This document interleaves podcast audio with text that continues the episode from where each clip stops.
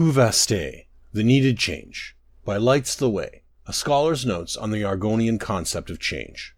It is hard to describe the culture of my people. Often my tongue stumbles as I try to explain, but it is my hope that ink and quill will give me time enough to gather my thoughts, and perhaps, through such writing, I will finally connect the parts of me that now feel so divided, my homeland of Murkmire, and my new life within the Mages Guild. These journals are to become my coup and, as I write that, I can think of no better topic to begin with. Ku-Vastei roughly translates to the catalyst of needed change, though such a direct translation in no way does justice to the original meaning. Another translation could be that which creates the needed pathway for change to occur, or even the spark which ignites the flame which must come into being. Perhaps a more direct analysis should first be presented. Ku-Vastei is a noun, a thing or person. Vastei directly translates to change, an important part of my culture. Ku is harder to speak of. It is that which leads to change, though not that which creates change. An important role, as stagnation is a fate worse than death.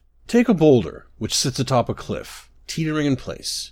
It must fall eventually. The Ku-Vastei does not push the boulder off the cliff. Rather, it picks the pebble which holds the rock in place, and so it falls, not by a push, but by a pathway cleared. Ku-Vastei is revered, just as change itself is revealed. For to look back at what was means to stumble as you move forward.